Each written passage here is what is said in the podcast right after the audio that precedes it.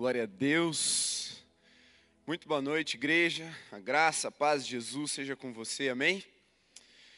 Uma noite de celebração, assim, eu, eu gosto disso. Eu gosto porque a gente consegue se reunir, viver essa experiência da comunhão. Eu gosto porque a gente ouve a voz de Deus. Eu gosto porque Deus fala conosco e através de nós.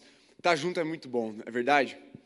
E nessa noite tem uma palavra de título A Fórmula da Conversão, para te mostrar que está na Bíblia como se converter, o que acontece com os convertidos e como gerar mais convertidos para a glória de Jesus. Amém? Existe uma fórmula? Existe. Ah, então não posso fluir de qualquer jeito? Claro que você pode, flui aí, mano. Mas assim, tem a fórmula para te ajudar.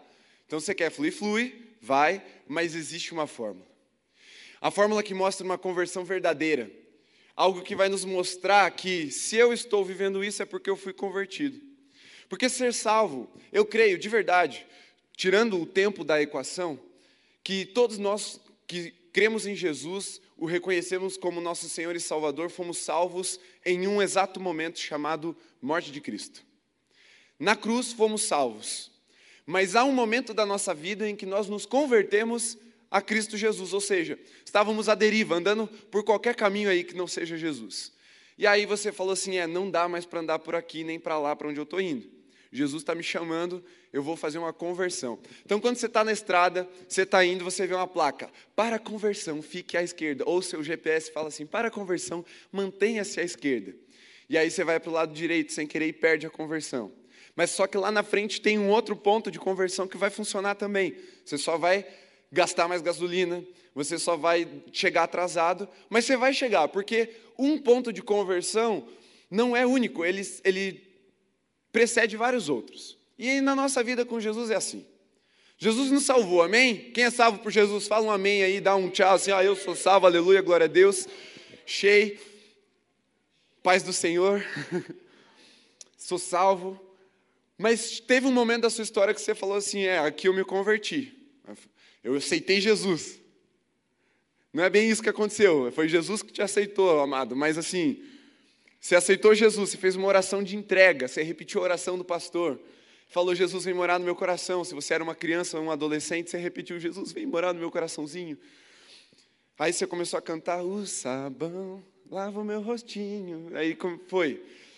Outras pessoas se converteram um pouquinho mais depois já com algumas experiências, já com menos gasolina no tanque, já com os amassados a mais, já com o relógio apurado, porque teve que pegar outro ponto de conversão. E aí, em vez de fazer oração, Senhor Jesus, vem morar no meu coração, você tem que falar assim: Senhor, me, me perdoa pelos meus pecados, porque está feia a coisa aqui. Me lava, Senhor, me purifica. Só o sangue de Jesus. Quem é que já falou só o sangue de Jesus? É, você converteu um pouquinho depois, então. Você precisava do sangue mesmo, você estava feio, estava sujo. Mas converteu, não converteu? Amém. E outros estão lá, quase, quase sem roda já, consegue dar um jeito, se converte na curva, Jesus já leva, não tem nem tempo de fazer o retorno, que nem o ladrão da cruz. Já na curva, Jesus já puxou o carro, foi para a ladeira abaixo, morreu. E é isso aí, vai de cada um, vai de cada vida. Mas quando a gente se converte, algo fica nítido, a nossa vida muda, é ou não é? Mudou? Mudou muito. Eu era crente antes de me converter. E minha vida mudou. Mudou dentro da igreja. Eu tinha um jeito de vir para a igreja, um jeito meio assim. Quando dava para dar o Miguel, dava o Miguel da minha mãe, para não vir na igreja. Eu não estava muito afim. Até vinha, vinha assim, de vez em quando eu gostava, principalmente quando tinha Pebolino, Kids, aí eu queria mesmo vir. Ou Totó para os carioca. Tinha coisas que me motivavam a vir na igreja. Mas teve um momento da minha vida que eu falei assim: esse caminho que eu estou indo não, não vai dar para mim, não. Jesus, na verdade, me falou. Eu tive uma experiência quando eu era adolescente, quando eu cheguei na Alameda, 13 para 14 anos, tipo, poucas semanas de fazer 14 anos. E aí o Espírito Santo falou: Você quer viver assim? E ele me mostrou um estereótipo de crente que vive a vida inteira na igreja, mas não. Perdão pela expressão, mas eu não, não pensei em outra. Não fede nem cheira, sabe? Aquele cara que, tipo, Jesus vai vomitar. Está escrito lá em Apocalipse? Então, eu vi. E aí eu falei: não, não dá para mim não. Jesus me confrontou: ou é igual está na Bíblia, ou eu vou te vomitar. Eu falei: não me vomita, Jesus. Eu quero viver então algo novo. E aí eu falei, põe, põe chama aqui dentro de mim, porque eu não sei viver esse algo novo, e eu fui para a Bíblia. E eu comecei a ler Atos. Porque quando você se depara com um novo convertido, você, se você tem um pouquinho de experiência na Bíblia, você vai falar assim, cara, começa por Atos. Porque o cara já está cheio da gasolina, só falta o fogo e o fogo está ali em Atos. E aí o cara vai. E eu fui. Eu estava indo, indo, fui, cheguei em Atos 9, se eu não me engano. Não, bem antes, Atos 4, quando os discípulos estão andando, é a galera jogando os, os doentes na, na, sombra deles para ser curado. Eu falei, dá para viver assim? O Espírito Santo testificou com o meu espírito, dá, dá para viver assim. Busca. Eu falei, então ali eu me converti. Ali eu mudei minha vida e falei, vamos, vamos para cá. Claro, tive que trocar o pneu no meio do caminho, reabastecer, essas coisas acontecem. Mas ali eu me converti e talvez você tenha se lembrado do momento da conversão da sua vida. Talvez não. E se não, você precisa se converter hoje. E o Espírito Santo vai te levar a essa conversão. Mas você precisa se converter. Porque estar na igreja não é caminho para o céu. Estar em Jesus, vivendo o que a palavra diz para a gente viver, é o que testifica a conversão. Em Atos 2, a partir do verso 42, está a fórmula da conversão. Abra sua Bíblia, vamos ler. Eu vou na minha versão NAA, creio que será projetado para você ali. Acompanhe com a sua Bíblia, se você puder. Marque aí esse texto, porque esse texto tem a fórmula da conversão. Se você ler ali o título que, que o editor coloca nesse trecho, provavelmente vai estar algo como Como viviam os convertidos. Parece matéria do Globo Repórter. Convertidos, como vivem, o que comem, do que, né, como se reproduzem. Está aqui. De verdade. Como vivem, o que comem e como se reproduzem. Está aqui. Vamos ler então, a partir do verso 42, Atos 2. E perseveraram na doutrina dos apóstolos e na comunhão, no partir do pão e nas orações. Em cada alma havia temor, e muitos prodígios e sinais eram feitos por meio dos apóstolos. Todos os que criam estavam juntos e tinham tudo em comum. Vendiam as suas propriedades e bens, distribuindo entre todos, à medida que alguém tinha necessidade. Diariamente perseveravam unânimes no templo partiam pão de casa em casa e tomavam as suas refeições com alegria e singeleza de coração, louvando a Deus e contando com a simpatia de todo o povo. Enquanto isso, o Senhor lhes acrescentava dia a dia os que iam sendo salvos. Amém? Feche seus olhos. Coloca a mão no seu coração se tu é brabo mesmo. Assim, se o Espírito Santo está em você, você vai colocar a mão no coração. Senhor Jesus, fala com cada um desses que colocaram a mão no coração. Em nome de Jesus, amém. Vamos lá. Essa palavra, se eu fosse coach, igual o pastor Daniel, eu ia colocar o título tipo A Fórmula do Sucesso.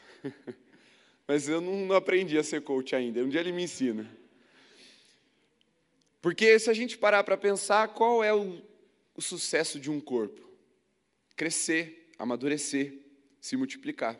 Então, dá, dava para a gente ser meio coach aqui. Só esqueci disso que dava, lembrei agora.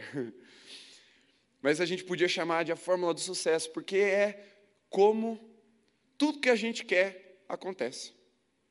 Tudo que nós queremos no Espírito acontece, está nesse texto. É um resumo do que é ser igreja e de como a igreja cresce e cumpre o seu propósito. Quase tudo está aqui, na verdade. Falta uma coisinha só e eu já vou trazer outro texto para complementar. Mas sabe, eu estava pensando, essa semana, nesse texto, meditando, orando, pedindo que o Senhor falasse comigo, e eu comecei a perceber uma coisa. Quem aqui é casado, especialmente quem é pai, vai, vai conseguir se identificar mais com, com esse sentimento. Eu amo estar em casa. É muito bom estar ali com a minha esposa, estar ali com a minha filha.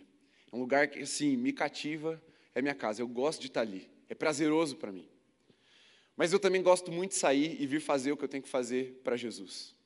Eu gosto muito de vir aqui pregar, por exemplo. Eu gosto muito de vir aqui durante a semana atender as pessoas. Eu gosto, eu amo sair de casa para visitar. Eu amo quando nosso tempo de reuniões aqui do ministério, as nossas aulas, o flechas, a classe para batismo, nosso tempo de oração. Eu amo fazer isso. E quando eu estou em casa, apesar de eu amar muito estar em casa, eu tenho algo que, que parece que me movimenta para fora. Você tem que ir. E quando eu estou fora, e apesar de amar tudo que eu faço fora, tem algo que me parece assim, você tem que voltar. E eu fico nesse ciclo prazeroso, porque onde eu vou eu encontro prazer no que o Senhor tem dado a mim. E se você é pai, talvez você tenha essa ideia. Talvez eu não ame muito seu trabalho como eu amo o meu, mas você agradece ao Senhor por ter esse trabalho e poder sustentar sua casa, sua família. Você sabe que de alguma forma aquilo é motivo de gratidão para você. Então você tem prazer naquilo, que é porque, porque você tem aquele trabalho que você pode ter uma família também. Então, mesmo que aquilo não seja tipo, oh, igual o Jeff está falando, que é pastor, talvez não seja assim para você, mas no mínimo você consegue reconhecer que isso é uma base para você poder ter sua família e você consegue glorificar o Senhor por causa disso. Então, enquanto você está dentro de casa, você fala, eu tenho que sair para trabalhar e prover. Mas quando eu estou fora, eu tenho que voltar porque eu tenho uma mulher e uma filha me esperando. No meu caso, no seu talvez ainda não tenha filhos. Mas tem gente me esperando lá e isso dá prazer. E isso o Espírito Santo foi me mostrando e começou a me revelar um conflito. Daqueles que são muito rueiros e daqueles que são muito caseiros. Porque o ser humano, ele tende ao desequilíbrio. Concorda comigo? Tá fácil de entender isso, não precisa entrar, né? Vou pregar sobre isso um dia ainda, sobre equilíbrio, mas assim, a gente tende ao desequilíbrio. E aí aquele que gosta muito de ficar fora de casa, ele gosta demais e não gosta de voltar. Normalmente por algum motivo ruim que tem dentro de casa por alguma ferida, por um pai ou uma mãe opressora, ou ausente, ou por uma. Enfim, tá bom assim, né? E, quando, e os outros são caseiros, porque tiveram uma experiência ruim do lado de fora. E aí se fecham, criam um mundinho muito perfeito dentro de casa e não se relacionam com o mundo exterior. Tem uma série que eu assistia quando eu era adolescente, que é o The Big Bang Theory, que tem o Sheldon. Sheldon é uma caricatura do nerd. Ele é o estereótipo perfeito do nerdão. E ele gosta muito de ficar em casa, ele odeia sair, ele não gosta de dirigir. Quando ele vai no ônibus, ele amarra cinto de rapel nele, com medo de, acontecer um acidente, ele se machucar. É aquele cara esquisitão. E aí, quando falam para ele, Sheldon, você precisa sair mais, ele fala, por quê? A humanidade passou milhares de anos tentando melhorar o lado de dentro, agora que a gente conseguiu, o que eu vou fazer do lado de fora? E talvez essa seja a nossa realidade como igreja. Nós passamos milhares de anos tentando melhorar o lado de dentro, conseguimos. E aí a gente pensa, o que, que nós vamos fazer do lado de fora? E aí gera essa polarização, esse conflito de extremos. Aqueles que são muito da casa, tipo, uau, eu amo igreja. Segunda a segunda eu estou aqui, me reunindo no templo, na presença do Senhor. Eu sirvo em todas as áreas, mas não fala de Jesus para ninguém, porque não conhece mais ninguém na rua ou não interage com mais ninguém na rua. Os olhos estão totalmente voltados para dentro de casa. E tem um outro extremo, aqueles que falam sou desigrejado, hashtag. Desigrejei. Porque eu sou igreja, então eu e Jesus está bom. E aí se isola da igreja e fica só no mundo. E aí fala de Jesus para todo mundo. Mas sabe qual é o problema? Não tem para onde levar quem ele fala de Jesus. Aí você fala assim, ó, Jesus salva. Aí a pessoa, preciso de salvação. E aí? Então, tem uma novidade de vida. Preciso de uma novidade de vida. E aí? Acabou. Não tenho mais nada para te dizer, porque eu não vivo. Eu só sei anunciar. E esses dois extremos têm coisas boas que precisam convergir num equilíbrio. E esse equilíbrio é o que está escrito na fórmula da conversão em Atos 2, 42 a 49, 7, agora não lembro. Está ali. Essa convergência precisa acontecer. E aí eu vou te dizer então qual é a fórmula da conversão. Primeiro, para você saber se é convertido ou não. E segundo, para você gerar novas conversões. Amém? Vamos para o primeiro então? Primeiro elemento dessa fórmula está escrito Doutrina dos apóstolos. Rapaz. O que, que é doutrina? Pode falar assim, ó, não sei. Porque você pode até assim, instintivamente identificar uma doutrina. Mas você não sabe explicar o que é uma doutrina, talvez. Porque eu, eu não vou entrar nisso, não, não vou te explicar, não.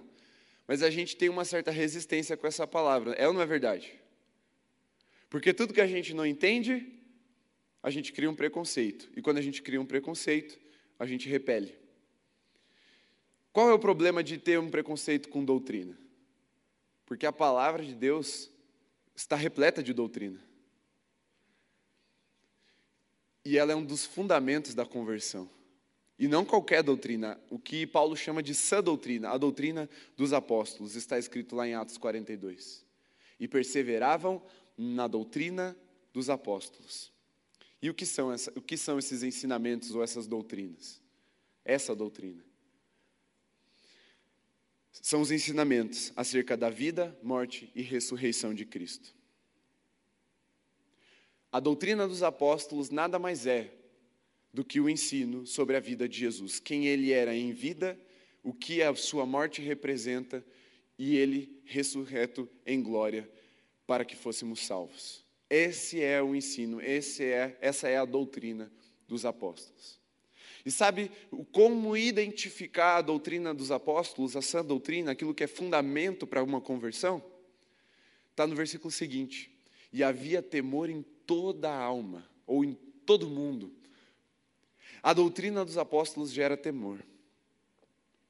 E está aí algo que está ausente na nossa geração. A geração dos nossos pais temia o Senhor, só que temia demais ao ponto de ficar paralisado, engessado nas suas, nas suas religiosidades. A nossa geração foi para o outro extremo, e aí não teme nada. E aí eu vou dar só um sintoma, isso não é um problema em si, tá? Mas isso é uma ideia. A linguística, ela não é um pecado, não é um problema em si, mas ela aponta algo interno, algo que vem antes, uma estrutura de pensamento. Vou dar esse sintoma para você, você vai entender. Começamos a chamar Deus de você. É um pecado? Não é. Eu não tenho problema nenhum em chamar Deus de você. Não, não, não é pecado, não está na Bíblia que é pecado. Mas a linguística, ela mostra que a estrutura de pensamento que nós temos deixou de considerar Deus e Jesus uma autoridade nas nossas vidas. Um dos nossos pais apontava como uma autoridade tão distante que eles eram amedrontados até em relação a isso. Aquele tipo, nossa, eu admiro a polícia, mas Deus me livre ela aparecer do meu lado, que eu me arrepio inteiro. É tipo assim que nossos pais, e eu não estou falando dos nossos pais de verdade, estou falando da geração que veio antes, tá? Era assim que nossos pais tratavam a presença de Deus. Deus é santo, poderoso, sublime, exaltado nas alturas, mas se ele aparece, eu, eu me arrepio de medo. Não quero. Não me rendo, Senhor, porque eu, não, eu tenho medo de me entregar. E aí a nossa geração foi para o outro extremo, passou do equilíbrio, foi para o outro lado, e aí desbalanceou tudo de novo, e aí passamos a desconsiderar a autoridade de Deus. Isso é sintomático na nossa geração, não preciso te convencer muito disso, não, você sabe do que eu estou falando. Isso é só um sintoma, dentre várias coisas. Mas, de novo, não é um problema em si. Você pode chamar Deus de você. Na Bíblia, quase tudo que se refere a Deus está em segunda pessoa. Tu é santo, tu é você, numa outra forma de conjugação. Só estou falando que dentro do nosso pensamento cultural brasileiro, o você, ele dá uma denotação, uma, aliás, uma conotação de falta de autoridade, que é como a gente se relaciona com os nossos pares ou com os nossos inferiores. E a gente começou a tratar Jesus como um par. E ele não é, ele é uma autoridade. Porque a vida dele mostra essa autoridade. A sua morte, como ela foi executada, denota autoridade, mostra autoridade para nós. E a sua ressurreição em glória, então, Deus me livre, que autoridade é essa sobre a morte? Gerava temor em todos os que ouviam. Então, a doutrina dos apóstolos, como primeiro fator dessa fórmula, como primeiro elemento dessa fórmula, é porque ela gerava temor no coração de todos. E se você quer saber se você se converteu, é se você passou a temer o Senhor. Porque se você vem na igreja, mas não teme ao Senhor, a sua vida pode ir para qualquer lugar, porque afinal de contas você não teme, e se não teme, não obedece, e se não obedece, não se converte. Você pode até gostar de Deus, e eu, não, eu vou ser bem sincero, eu acho até que você pode ser salvo sem se converter. Eu acho. Mas a tua vida não é convertida, porque sem, se há temor, há conversão. O temor nos leva a nos movimentar, não para qualquer lugar, mas na direção da vontade de Deus. E esse é o primeiro fator, o primeiro elemento dessa fórmula de conversão. E o temor, ele é fundamental, não é qualquer um, ele é o primeiro citado. O temor, ele é o primeiro efeito citado pela pregação do evangelho verdadeiro, da doutrina dos apóstolos. Porque se cremos em um Deus real e soberano, as nossas vidas precisam refletir isso. Como não temer o Criador dos céus e da terra, aquele que mede o universo a passos, a palmos, perdão? Como não temer aquele que venceu a morte e zombou de todo o inferno? Como não temer aquele que com um sopro faz todos os seus inimigos deitarem e desaparecerem na sua, na sua finitude? Como não temer diante de um Deus que tem toda a existência como fruto da sua voz? E um Deus que, sendo tudo isso, se esvaziou de si mesmo, assumindo a forma humana, para que pudéssemos estar com Ele. Se essa mensagem foi pregada e ela alcançou seu coração, e você se converteu a ela, gerou temor no seu coração.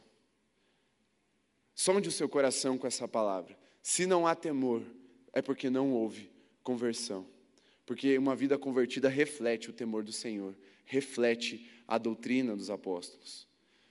E deixa eu te dizer uma coisa bem forte: uma vida sem temor é uma vida ateísta. E é o pior tipo de ateísmo que existe. Não é o ateísmo emocional, aquela pessoa que tem uma ferida na alma e tem dificuldade de reconhecer a paternidade, por isso projeta suas frustrações em Deus e prefere dizer que ele não existe. Também não é um ateísmo científico, que, por falta de provas, eu não sei se Deus existe. É um ateísmo moral, daquele que, mesmo sabendo que Deus existe, eu creio na força maior, eu creio que Deus existe, eu creio que Jesus é Senhor e Salvador, mas vive como se ele não existisse. Esse é o pior dos ateísmos. E uma vida sem temor é uma vida ateísta. Por isso nós precisamos nos voltar à doutrina, à sã doutrina, à palavra de Deus. Porque muitas vezes estamos fazendo a nossa vontade porque alguém nos convenceu de que ser a melhor versão de nós mesmos é suficiente para agradar a Deus. E não é. Está escrito: aquele que não tomar a sua cruz não é digno de me seguir. Cruz é morte, não se engane, não é um pingente de colar. Conversão vai gerar entrega, e essa entrega vai gerar temor. E quando voltamos a essa doutrina, essa sã doutrina, e transformamos ela num fundamento, a conversão das nossas vidas acontece, mas ela vai, depois de uma soma, e a gente já vai completar essa fórmula geral que nós chamamos de conversão também nos que ainda não creem. E os ensinamentos não consistem apenas em teologia ou teoria. Porque aí no versículo 43 também está escrito que muitos sinais e prodígios aconteciam. Doutrina de apóstolo não é só teologia. É também, mas não é só. Doutrina de apóstolo é a experiência sobrenatural com o poder do Espírito Santo. Por isso você não pode ter preconceito se você é do fogo. Porque o que você vive é doutrina de apóstolo. Se você vive no fogo, isso que eu estou dizendo. Só que aí criaram esse, de novo, esse desequilíbrio, essa polarização, esse dualismo entre palavra e espírito. Quem é que inspirou a palavra, senão o Espírito? E quem é que fundamenta a ação do Espírito, senão a palavra que foi profetizada pelos profetas e depois em Cristo Jesus? Palavra e Espírito nunca podem ser desassociados, porque um inspirou o outro e o outro fundamenta um. Não há ninguém que ame mais a palavra do que o Espírito. E não há e não há espírito sem a intimidade com a palavra.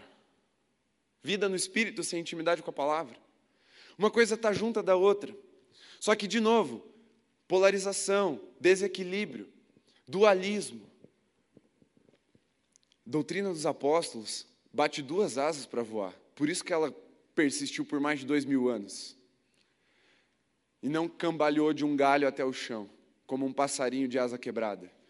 Mas a doutrina dos apóstolos vai permanecer para sempre, até que o Senhor venha, porque ela voa nessas duas, com essas duas asas, a palavra e o espírito. Por isso, não resista, não crie preconceitos no seu coração, e se eles já existem, derrube-os. Porque você, como um bom convertido, precisa viver uma vida na palavra e uma vida no espírito. E essas coisas se complementam. Uma coisa vai gerar mais fome da outra, e a outra vai gerar mais fome dessa uma coisa. Por quê? Porque o Espírito Santo vai falar com você através da palavra que ele mesmo inspirou, mas ele não vai te desafiar apenas no seu entendimento, começa no entendimento. Ele vai te desafiar a viver o sobrenatural no seu dia a dia também. Eu vou te contar uma história bem rapidinho do que eu experimentei quando eu estava virando da minha adolescência para a minha juventude. Eu fui desafiado por Deus a estudar os dons. E eu tinha um preconceito com alguns dons. Mas aí eu fui lá para 1 Coríntios 12 e comecei pá, pá. E aí eu estava chegando, cheguei no dom de cura, comecei a investigar, ia lá e voltava e tal. E aí eu estava estudando a tarde inteira, eu lembro bem, era uma segunda-feira, a tarde inteira estudando isso. Aí o Espírito Santo pontuou no meu coração: sai de casa e vai experimentar. Eu tinha todo o fundamento bíblico já, mas não era para eu saber, era para eu viver. E aí o Espírito Santo me fez sair de casa, pegar um ônibus, ir para a Praça Tiradentes, orar por quem estava doente. Porque ele queria me mostrar o que era viver o dom de cura. Eu não tenho dom de cura, mas ele queria me mostrar porque ele é vivo. E não é eu ter ou não. É, o meu Deus é o Deus da cura, amém? Então eu posso viver, porque nada do que está escrito na Bíblia é apenas uma teoria. Ela é sim uma doutrina teórica, sistemática, organizada, mas ela também é o poder de Deus para a salvação daqueles que creem. E não é por palavras de persuasão humana, nem por argumento racional que o homem se converte, mas é por demonstração de poder. Então, doutrina de apóstolo é isso. Você crê na palavra, você vive na palavra, mas você crê no Espírito e você vive pelo Espírito. E esse é o primeiro elemento dessa fórmula de conversão. O segundo elemento é a comunhão e o partir do pão. No 42, está escrito, né? Ó, e perseveravam na doutrina dos apóstolos e na comunhão, no partir do pão e nas orações. Mas olha só o que está escrito ali no versículo 44. Todos os que criam estavam juntos e tinham tudo em comum. Vendiam as suas propriedades e bens, distribuindo entre todos à medida que alguém tinha necessidade.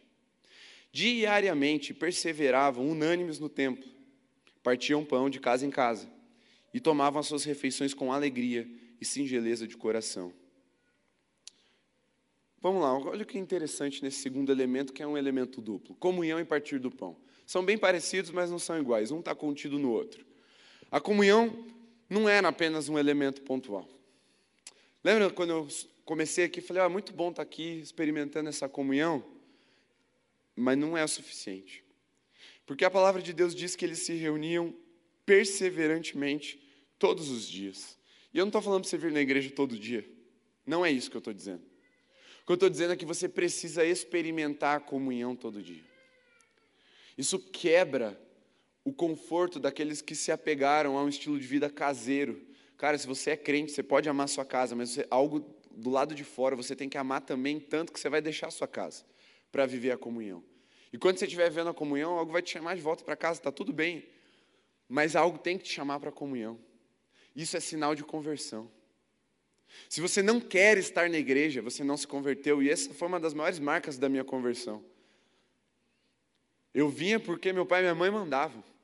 Eu vinha porque era domingo, talvez. Mas depois eu parei, passei a querer estar aqui.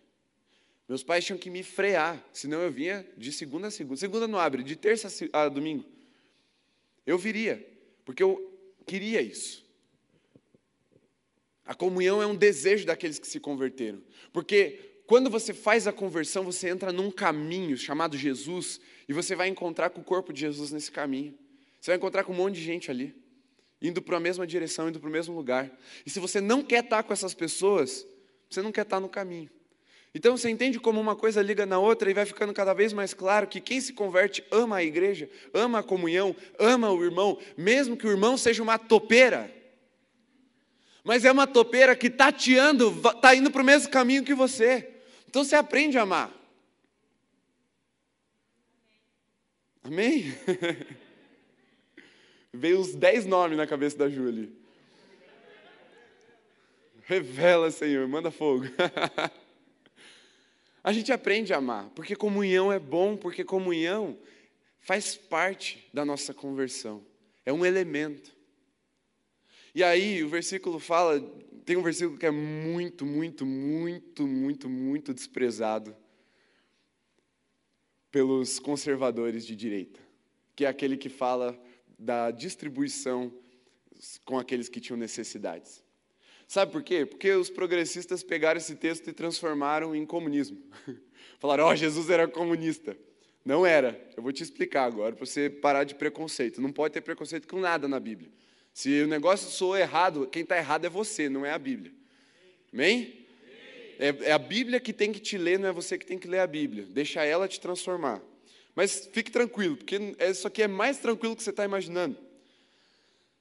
Porque muitos tentam transformar isso em ideologia, tentam transformar isso em política, e não dá, porque isso não é sobre ideologia nem sobre política, isso é sobre um organismo vivo que tem, cabeça, que tem Cristo como cabeça. E não tem outro jeito de funcionar sem Jesus.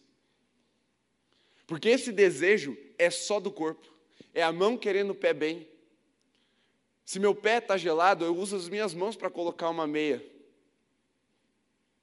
Porque senão não adianta nada minha mão estar tá de luva. Meu pé continuar gelado, eu continuo sofrendo. Esse é o movimento natural do corpo de Cristo. E ter em comum aqui não é exatamente como eles fizeram, porque isso foi muito pontual, tanto que não está em nenhuma das cartas doutrinárias. Foi o único lugar da, do Novo Testamento em que isso aconteceu, foi aqui na igreja de Jerusalém. Por quê? Primeiro, o que, é que tinha acontecido antes disso aqui? Atos 2. O que é que acontece em Atos 2? Fala para mim. A gente teve um culto só disso, gente. O que, que teve em Atos 2? Pentecostes. O que, que eles estavam fazendo ali? Eles estavam reunidos, o pessoal de, de que cidades? Tem um monte, não precisa citar, mas era um monte. A galera chegou junto. Essa galera estava o quê? Sem casa, sem mantimento, sem dinheiro, sem comida. E eles estavam reunidos. E aí começou a faltar, porque a viagem era para durar sete dias. E aí eles já estavam alguns dias ali, algumas boas semanas, na verdade. Aí sabe o que, que eles fizeram? Cara, é todo mundo irmão, todo mundo judeu, do mesmo pai Abraão. Vamos se juntar aqui, vamos. É uma ação familiar. Então você não precisa se preocupar de fazer isso com todo mundo, porque não é com todo mundo. É com a sua família, aqueles que estão mais perto de você. A sua família não literalmente pai, mãe, irmão. Pode ser, tá? Pode ser. Mas com aqueles que estão caminhando próximos de você. Se tem alguém próximo de você passando necessidade, cara, você não vai sentir. Só se você estiver tão insensível e não se converteu. Mas se você está ligado ao corpo de Cristo, você vai sentir o frio do teu irmão. É por isso que a gente doa coberta no inverno. É por isso que a gente doa kit de higiene para quem está sem escovar o dente há uma semana. É por isso que quando o irmão sente necessidade, a gente corre, se junta, vai lá e supre essa necessidade. Porque está tá perto. É nós. Comunhão. E eu vi isso acontecer. Essa semana foi a semana que eu mais vi isso acontecer. Uma pessoa compartilhou comigo, Pastor Jeff, ó, estamos tá, precisando disso. Não não tenho. Tenho vergonha de dizer, mas tá feio. Eu fiquei tão indignado, tão indignado, tão indignado. Falei, amor, falei para Camila, né, amor, não me freia, porque eu vou agir. Eu não consigo ficar parado. Comecei a calcular as coisas de casa que eu ia doar para essa pessoa.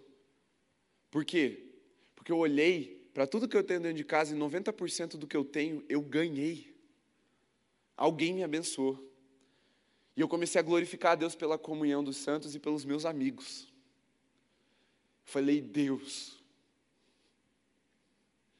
que amigos o Senhor me deu. Que corpo é esse?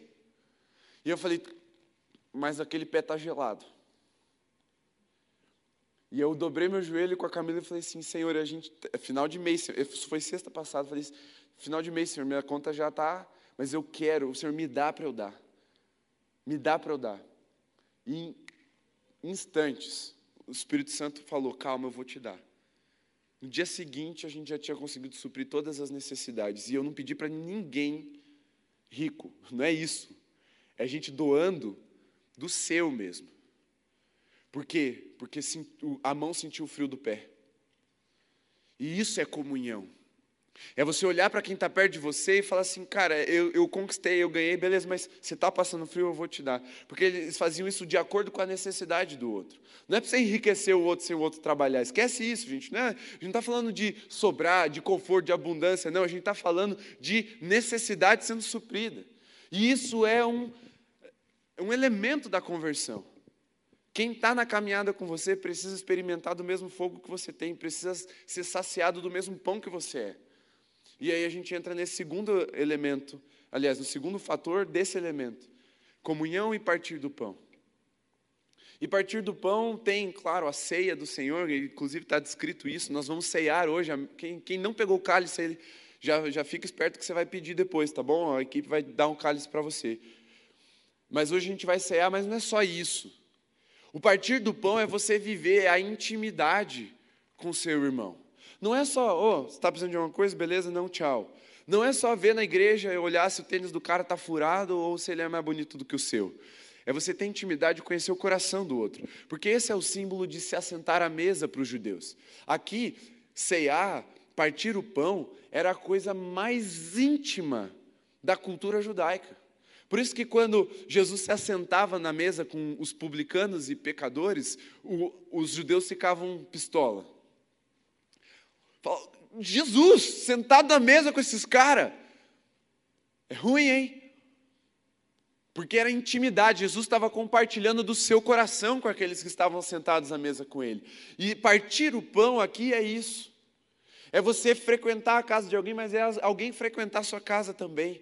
É ter intimidade, é ter convívio, é conhecer o coração do outro e fazer o seu coração ser conhecido. E crente sem partir do pão não converteu.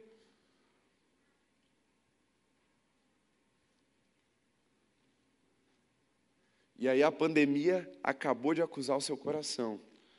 Cale essa voz porque não deixe mesmo. Não estou falando de imprudência, tá? Momento é o momento. Faça pelo Zoom. Célula é partir do pão. E é pelo Zoom que a gente está fazendo há mais de um ano. Entenda o símbolo e se desapegue da literalidade de algumas coisas para que você não crie preconceitos com o momento. Ei, mas pastor, como assim? Vou chamar alguém para lá em casa na pandemia? Dá para dá, dá chamar, mas assim, se não vai, pelo menos pelo Zoom, pelo menos numa ligação, pelo menos faça o seu coração ser conhecido e conheça o coração dos outros. Se você tem uma necessidade, apresente para alguém próximo a você. E se você não tem, procure saber quem está precisando. Porque isso é sinal de conversão. Vocês entenderam que não é uma ideologia, não é comunismo, nem marxismo. Esquece isso, tá bom? É Bíblia mesmo, é, é organismo vivo. Corpo de Cristo, está tudo bem. Vocês não estão, olha que esquerdista. Não sou, gente, esquece isso mesmo. Bíblia, palavra de Deus. Se tem gente precisando e faz parte do nosso corpo, cara, se você é convertido, você vai se sensibilizar a isso. E isso aqui não é caridade, isso aqui não é esmola. Isso é simplesmente o fluir de um sangue que alimenta uma célula e aliás, alimenta um órgão, alimenta o próximo, alimenta o próximo, alimenta o próximo e vai correndo. Porque não adianta nada o coração tá belezura se o teu fígado tá podre. Você vai ficar doente do mesmo jeito. E esse isolamento que a gente chamou de social é uma mentira. O isolamento não é nem social, ele é isolamento físico. Você pode socializar. Graças a Deus pelo WhatsApp, pelo Zoom, pelas redes sociais. Porque você pode socializar, sem correr risco nenhum. Então não deixe esse isolamento te isolar. Não deixe essa tendência te pegar. Porque isso vai cortar o fluxo, você vai desanimar. Mas antes de falar, ai, estou desanimado, pastor, eu tenho que te perguntar: há quanto tempo você não senta na mesa com alguém? e ouve o que Deus tem para dizer. Há quanto tempo alguém não frequenta a sua mesa? Porque aí você fala assim, é, ninguém me convida. Quanto tempo você não convida ninguém?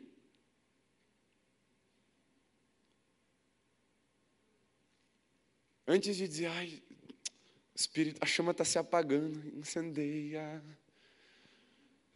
Eu tenho que te perguntar, filhão. Quanto tempo que você não chamou ninguém e abriu o coração, ou não ouviu alguém abrir o coração? É porque você não está muito convertido ainda. Talvez você tenha ligado a seta. Eu vou para a esquerda aqui, conversão à esquerda. Ou à direita, para os conservadores. conversão à direita. Mas você precisa se perguntar isso. Isso é intencional. Você precisa voltar a partir o pão e a viver a comunhão. Comunhão de ter em comum. Mas lembre-se que melhor é dar do que receber. Você está pensando muito que não está recebendo, mas eu, de novo, te pergunto: há quanto tempo você não dá? Há quanto tempo você não supre? Há quanto tempo você não honra? Há quanto tempo você não abençoa? Não é quanto tempo eu estou sem receber, é quanto tempo eu não faço. Essa é a chave. Porque senão é muito passivo da nossa parte. Ah, mas pastor, eu tenho pouco. Cara, não precisa de muito para abençoar alguém. Não precisa. É lembrar de alguém, é orar por alguém, é pagar um café, é comprar um café no mercado, passar ele ali no filtro e chamar alguém para tomar na tua casa. Não precisa de muito. Mas precisa sempre porque perseveravam nisso. Não era pontual, não era só de domingo ou de sábado, que é o nosso caso, no culto do Holy. Não, você está em comunhão, todo, todo sábado eu vejo a Rebeca lá, ó. Cara, de máscara, com distanciamento, sem poder tocar. Isso não é comunhão, isso não é partir do pão. E esses fatores, esses elementos precisam voltar a acontecer nas nossas vidas, amém? E eu quero desafiar você a orar e a colocar isso em prática. Essa semana. Você precisa chamar alguém para tomar um café. Você precisa chamar alguém para abrir o coração. E se você não tem nada para abrir, para ouvir alguém, procure alguém que precisa abrir o coração. Deus vai falar com você. A chama vai voltar a arder.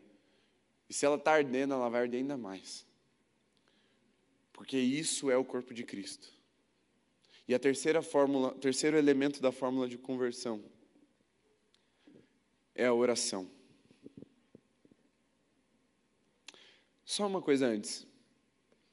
Eu estava hoje à tarde, fui dar uma revisada no que eu ia falar. Aí eu pensei assim, nossa, foi tudo no feeling. Vou, vou pesquisar nos meus livros de teologia. E aí eu peguei dois livros de teologia sistemática e um comentário bíblico. Dá mais ou menos uns 3 quilos de livro isso aí. E aí, grandão assim, botei na cabeceira, na, na, naquele móvel que fica do lado da cabeceira da cama, sentei assim e comecei a olhar, pesquisar e não achava nada e tal. E aí o Espírito Santo me falou assim: tá vendo como é vivo? Você não está achando nada. Tudo bem, e aí eu pensei, nossa, eu gosto de ler, eu gosto dos livros. Eu considero os autores dos livros meus amigos que eu nunca vi, mas já considero pacas. Alguns que eu ainda vou ver lá no céu e considero, tipo, irmão, assim, de verdade mesmo. Mas o Espírito Santo começou a me mostrar que isso aqui eu aprendi, não com os livros de teologia, mas com vocês. De verdade mesmo, eu aprendi com vocês.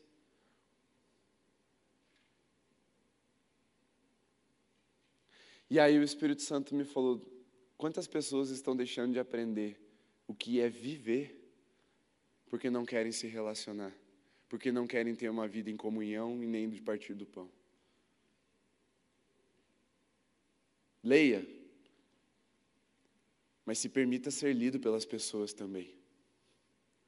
Porque Deus quer falar através de você, Deus quer ensinar através de você, e Deus quer que você aprenda através de pessoas. Agora sim, vamos para a oração. Não para a oração final, para o próximo elemento da fórmula. O terceiro, oração. Sem oração, as sementes nunca germinam. A oração rega aquilo que fazemos ao Senhor e para as pessoas. Porque a, o fato de nós orarmos mostra que o que a gente está fazendo não é humano. Não é um planinho de, de adolescente, de jovens, assim, para ser legal. é algo eterno, é algo espiritual, é algo poderoso. O fato de nós fazermos tudo que nós fazemos e orarmos por isso, mostra que o nosso Deus, ele tem um caráter espiritual que não pode ser deixado de lado, um caráter do sobrenatural. Porque a gente pode fazer tudo, plano, a gente pode se preparar para a guerra, a gente pode treinar, mas quem dá a vitória é o Senhor. E a oração é o caminho pelo qual nós encontramos a vitória. E a segunda coisa que perseverar na oração mostra, revela da nossa conversão, é que nós cremos que Deus nos chamou para um relacionamento íntimo com Ele. Mais uma vez é sobre vida, porque não é um Deus de madeira, de gesso, ou de ouro ou de prata, não é um Deus localizado em um ponto geográfico do mapa, é um Deus vivo que se move e que acompanha os nossos passos até a porta do nosso quarto, e quando a gente fecha, ele fecha junto do lado de dentro. E isso mostra a conversão. Porque nós não nos convertemos para uma religião, nós não nos convertemos para uma igreja, nós nos convertemos talvez em uma igreja, mas nós nos convertemos para Jesus e para caminhar com Ele e nele. Então a oração precisa fazer parte da vida do convertido, senão ele não é. Porque como é que você vai saber para onde Jesus está indo se você não pergunta, se você não fala com ele? O convertido ora, e não ora só uma vez. E aqui eu quero fechar essa pregação com a base ou a liga, o cimento, a argamassa que une todas essas quatro coisas. A primeira é a doutrina dos apóstolos, a segunda, que é duas, comunhão e partir do pão, e a terceira, a oração. Qual é a primeira palavra desse versículo? Perseveravam. Não é sobre começar. Eu não tenho dúvidas de que qualquer um aqui consegue começar. Mas o segredo está em perseverar. É isso que une todas essas coisas e faz com que o que a gente sonha aconteça. É perseverar na doutrina, não é começar, mas ir insistentemente, diligentemente, disciplinadamente na palavra e amar o que está escrito ali. É perseverar na comunhão até quando a topeira do seu amigo pisa no teu pé. Mas você fala, cara, meu amigo vai morar eternamente comigo no céu. É melhor eu fazer as pazes com ele já e pisar no diabo do que deixar ele ficar fazendo farra aqui com as minhas amizades e com a minha comunhão. Isso é uma questão de inteligência, não é nem espiritualidade, não. Quando eu vou pedir perdão para os meus amigos, eu vou resolver alguma coisa com algum amigo meu, eles às vezes ficam, nossa, impactado. Eu falo, cara, desencana, eu só não sou besta de ficar insistindo com. Você vai morar do meu lado lá no céu. E não vou deixar o diabo ferir aquilo que Deus estabeleceu como unidade. O partir do pão também é perseverar. Não é chamar a pessoa uma vez, ai, depois ninguém mais me chamou. Insista, continue chamando. Porque melhor é dar do que receber. Creia nessa palavra, foi Jesus que falou. Foi Jesus, não foi? não lembro agora se está nos evangelhos. Eu acho que está nos evangelhos, não? Está em Atos. Olha, Atos 20, 35. Melhor é dar do que receber. Mas está em Atos. Foi o Espírito Santo que disse, então. Acredite no Espírito Santo. Melhor é dar do que receber. Primeiro, porque é melhor ter para dar do que não ter para receber. Parte aí, certo? Segundo, que de fato é melhor dar. A experiência de dar é melhor do que a de receber. Então insista, persevere no partir do pão. Não, não desiste num um cafezinho só. Vai, mas continua. Comece, mas não se entregue, não pare. E por último, na oração. Porque quem aqui já começou uma campanha de oração? Alguma vez na vida, tipo, vou orar tantos dias de madrugada, ou qualquer horário que seja, e não chegou até o fim. Não adianta, porque o resultado ou o fruto disso se dá pela perseverança, para você ir até o final. A Bíblia fala várias vezes: aquele que perseverar até o fim será salvo, aquele que perseverar até o fim receberá a coroa da vida, aquele que perseverar até o fim é, verá ah, os portais eternos. Enfim, tem um monte de citação que fala daqueles que perseveram até o fim. O segredo está em perseverar. Essa é a fórmula da conversão. Doutrina dos apóstolos, comunhão em partir do pão, oração em perseverança, igual a conversão. Você é um convertido. Porque se a coroa da vida é para aqueles que perseveram até o fim, só é convertido quem chega no final da estrada com Jesus. A tua estrada pode ter um dia, a tua estrada pode ter 90 anos, mas só para quem vai até o fim com Jesus. Essa é a fórmula da conversão. E aí eu te pergunto: você é convertido? Não precisa me responder, pensa aí. Mas sabe o que é mais interessante de tudo isso? Que parece algo sobre nós, algo de casa. Sabe qual é o fruto disso? O resultado disso? Está no último versículo desse texto que a gente leu. Eu vou reler para você acreditar. Enquanto isso, enquanto tudo isso que a gente falou até agora, o Senhor lhes acrescentava, dia a dia, os que iam sendo salvos.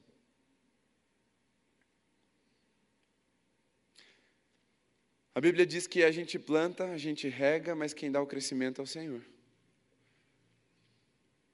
Mas a gente tem que plantar, a gente tem que regar. E muitas vezes nós estamos muito empenhados em acrescentar e gerar o crescimento em nós mesmos e esquecemos da nossa parte, que é plantar e regar. Como é que se planta e se rega a salvação? Levanta sua mão direita aí, bem alto no seu lugar. Fala assim: doutrina dos apóstolos, comunhão e partir do pão, e oração em perseverança. Amém. É assim. Porque aí, fazendo isso, você vai ser chamado para fora. Você não vai sair em rebeldia. Você vai ser chamado, mesmo querendo muito ficar, porque, vamos lá, um ambiente desse, uma casa dessa, um ministério desse, é difícil querer sair. É ou não é? Mas aí Jesus te chama. Aí você sai em obediência. E aí ele começa a atrair pessoas para perto de você. Você prega, você anuncia, você evangeliza. Aí você tem para onde voltar. Porque sair para fazer a obra do Senhor só tem sentido se tivermos para onde voltar. Já diria o pastor Mano Keylor, mano de mano mesmo. Soldado que luta o bom combate tem que ter quartel. Essa conversa de Deus sim, igreja não, é coisa de mente fraca, é ideia do cão. Mas a ideia de Jesus é termos uma casa que nós amamos tanto que a gente só sai para cumprir propósito. Mas é ter um propósito que a gente ama tanto que só volta porque a casa é de Jesus. Essa é a fórmula da conversão. Fique em pé. Pastor Dani, já se prepara aí.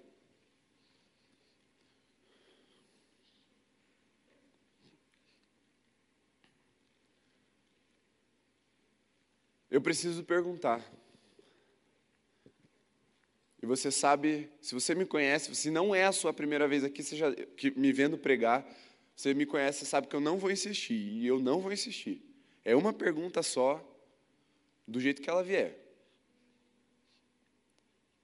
Você quer se converter nessa noite? Para viver isso que a gente acabou de pregar aqui? Levanta uma de suas mãos aí no seu lugar. Pode levantar sem vergonha. Não, não levanta assim. Levanta, de verdade. Ninguém está olhando muito para você. E quem está olhando está feliz porque você levantou a mão. Essa é uma noite de conversão para você. Pode baixar. É uma noite de começar a viver no sobrenatural. De começar a viver como parte de um organismo vivo ligado ao Criador de todas as coisas, ao Senhor do universo, ao Rei Jesus. Feche seus olhos, vamos orar. Senhor, nós te entregamos essa, essa comunhão, te entregamos o nosso coração para sermos guiados por Ti. Queremos, Pai, não viver uma vida egoísta voltada para as nossas próprias vontades e nem nem tampouco nos contentarmos com a nossa salvação.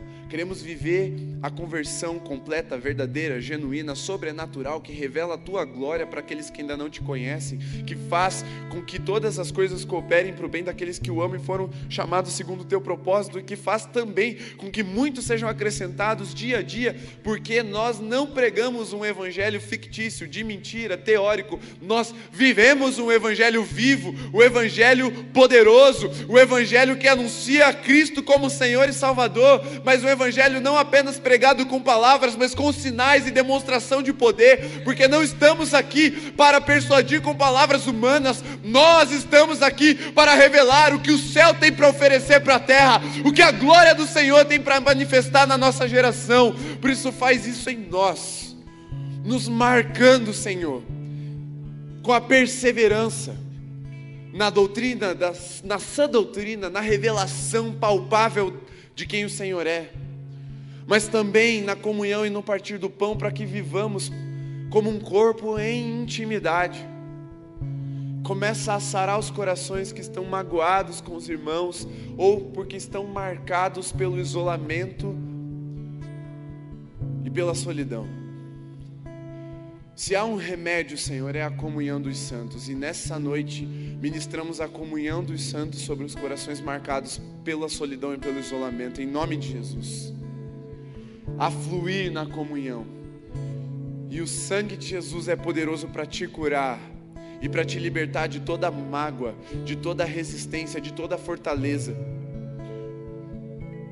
Mas também, Senhor, nós decidimos perseverar na oração, porque sabemos que o Senhor é real, vivo.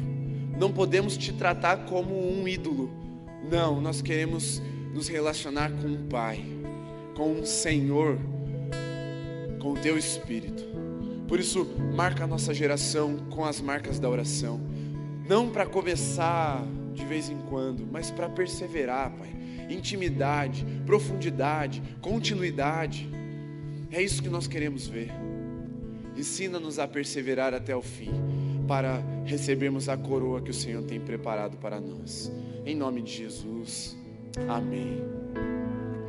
Eu acho que você pode se assentar, né? Pode se preparar que já, já entrego. Terça-feira, presta bem atenção, antes da ceia aqui. Terça-feira, nós retomamos o nosso tempo de oração enquanto juventude. Para quem não sabe, por muitos anos nós oramos de manhãzinha, toda terça-feira, porque é quando começa a semana ministerial. Segunda é, é, a minha folga, segunda pastoral que a gente chama. Eu fico no Instagram respondendo as perguntas cabeludas. Mas descansando, isso eu gosto, eu descanso. Pode mandar quando você quiser lá. Mas na terça-feira nós nos reunimos para orar. É uma hora de oração, das sete às oito da manhã, nesse mesmo lugar que você está aqui. Não tem transmissão pelo YouTube. Tá frio mesmo, mas Jesus está chamando a gente para orar. E a gente topou. E a gente começou nessa terça-feira só nós da liderança, estava nós quatro e a Ju. Eu, Dani, Thiago Rolim e a Ju. E foi muito especial esse tempo. Mas eu quero abrir o convite para todos vocês. O que a gente faz nesse ambiente aqui, ele é seguro, dá na mesma, cria um culto. Mas é para orar. A gente canta, a gente tem uma devocional de 10 minutos, mas é para orar. Se você quer vir, você está convidado. A gente começa pontualmente às sete. A gente não espera ninguém chegar para começar, porque só importa um chegar, que é o Espírito Santo. Então a gente começa pontual. Vai até às oito. Se você não pode ficar até às oito, você tem que sair dez para as oito. Venha do mesmo jeito. Daqui você vai para o trabalho, vai para a faculdade, vai para onde você tem que ir. Mas venha. Porque aí você vai poder viver um pouco dessa comunhão. A gente pode orar pelos pedidos de oração que você tem. Você pode abrir o seu coração e alguém colocar a mão sobre você para que você seja curado, é um ambiente do sobrenatural. Então você está convidado a, a, fazer parte. Nós estaremos até aqui todas as terças, às sete da manhã, até que ele venha. Nas férias também não, né? Porque a gente, quando sai de férias, a gente sai de férias. Mas tirando as férias, até que ele venha. E a gente vai perseverar. Amém? Espero que o Espírito Santo tenha te dado direções.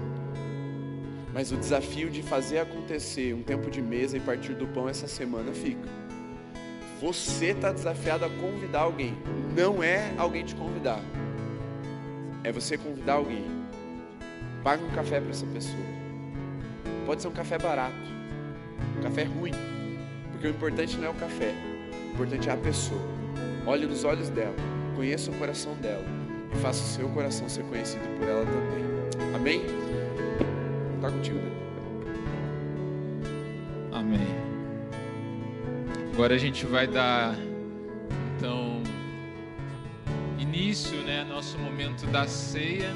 É muito fácil a gente fazer o momento da ceia depois de uma palavra como essa, né? Porque Jesus ele também celebrou a ceia é, no momento de mesa, no momento também de partir do pão. E a ceia para nós ela é um memorial, é um momento onde nós lembramos da morte da crucificação de Cristo.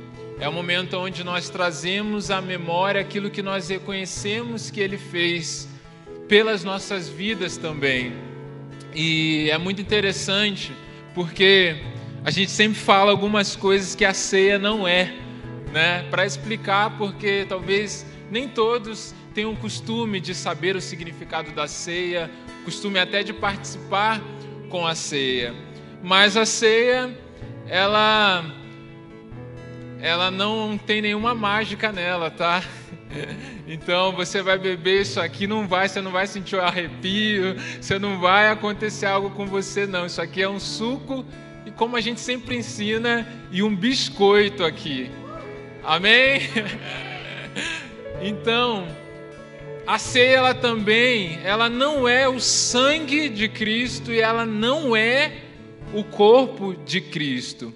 Isso aqui é um símbolo para a gente lembrar. Então, isso aqui não vira o corpo de Cristo, isso aqui não vira o sangue de Cristo. E você também não precisa imaginar que você está bebendo o sangue de Cristo e você não precisa imaginar que você está comendo o corpo de Cristo, pelo amor de Deus.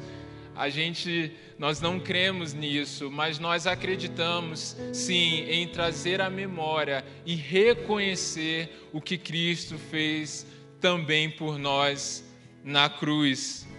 Eu queria é, que esse momento da ceia é, fosse algo diferente do que por muito tempo eu celebrei a ceia. Por muito tempo eu também cresci na igreja e o momento da ceia, do culto, que tinha ceia, era aquele momento que tinha que ser mais introspectivo.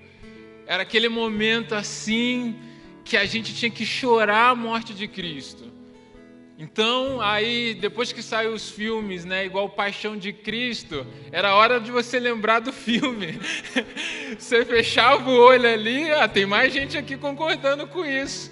Você fechava o olho e, e aí você imaginava Jesus sofrendo, Jesus apanhando, Jesus naquela humilhação ali, e isso era você celebrar a ceia de verdade.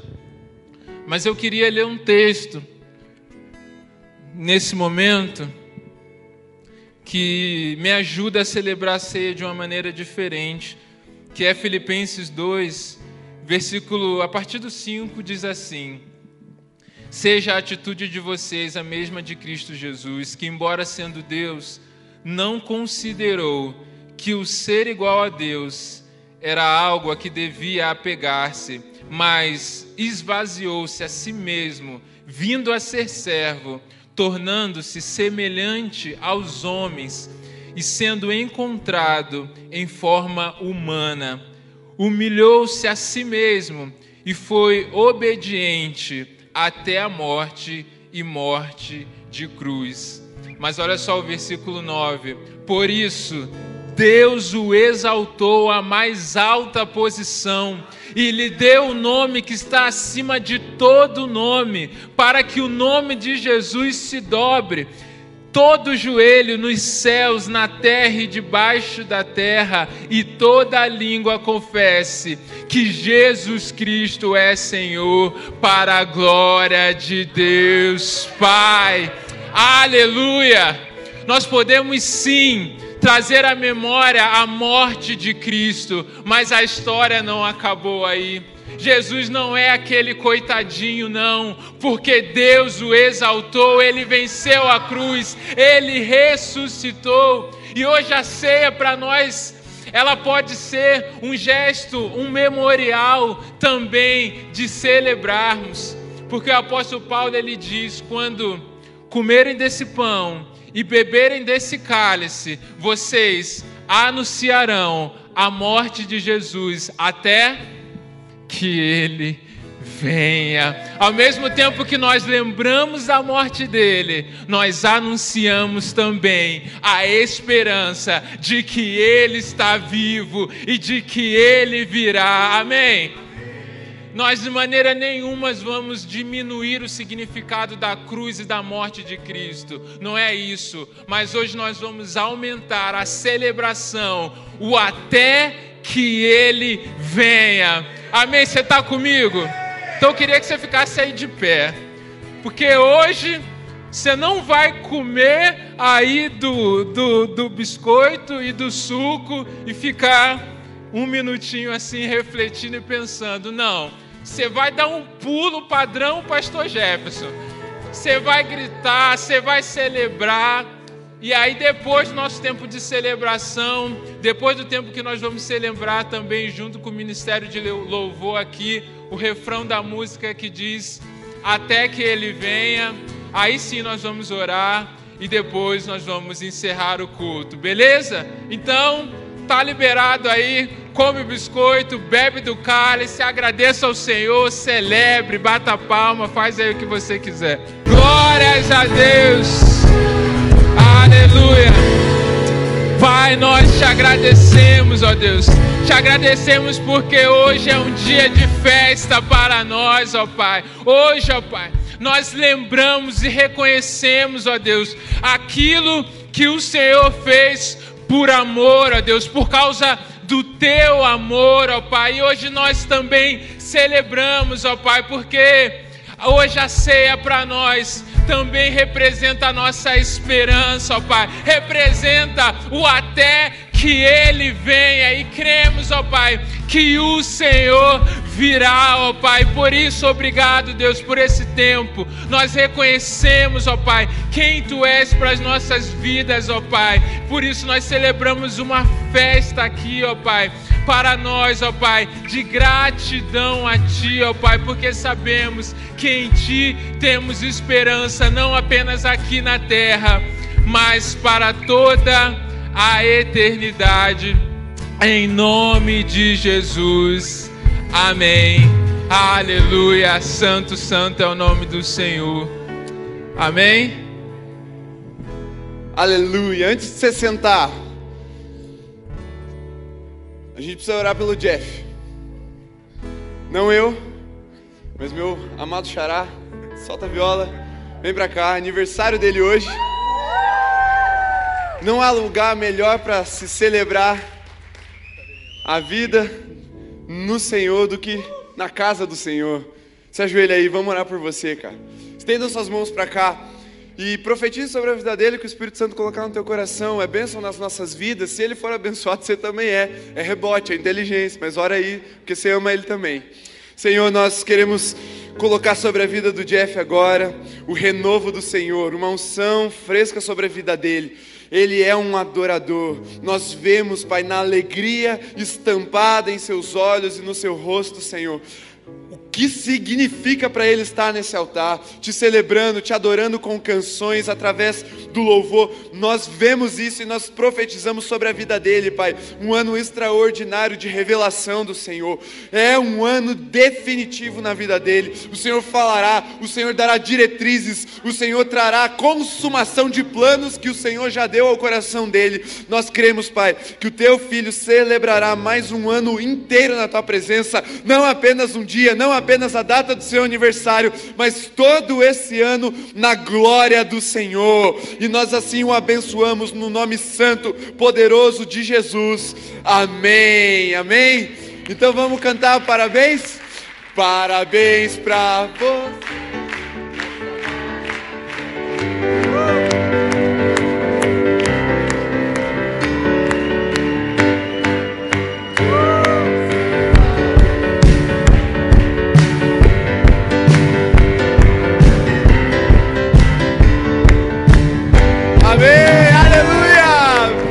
Glória a Deus pela sua vida, mano. Tamo junto demais. Você pode se assentar.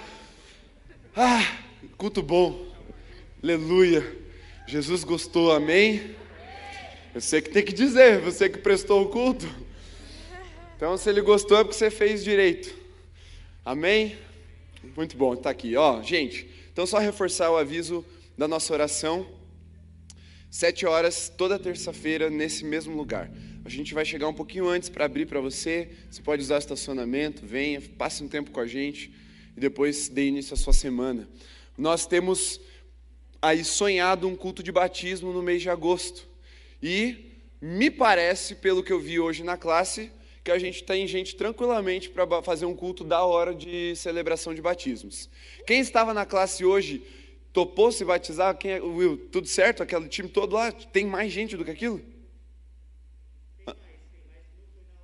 Tá, mas vamos batizar? Então, agosto, teremos um culto de batismos aqui no M-Hole. Você vai poder celebrar a, o símbolo da conversão. Ha, tinha quase esquecido. O que, que era o batismo? Jesus.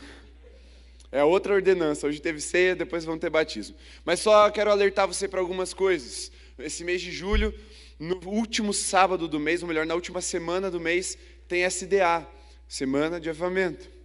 E o culto da Regional Oeste será aqui na Alameda, tá bom? Então, receberemos aí algumas outras igrejas nesse sábado e a gente vai ter que fazer inscrição. Então, só para você saber, no último sábado, que acho que é 31, você vai ter que fazer inscrição, mas a gente vai mandar tudo isso pelo Instagram, pelo, pelas células. Fique tranquilo, só para te alertar de que no último sábado teremos SDA aqui na nossa casa. Tá bom? Tinha mais algum aviso, Tiago? Me lembra aí, mano.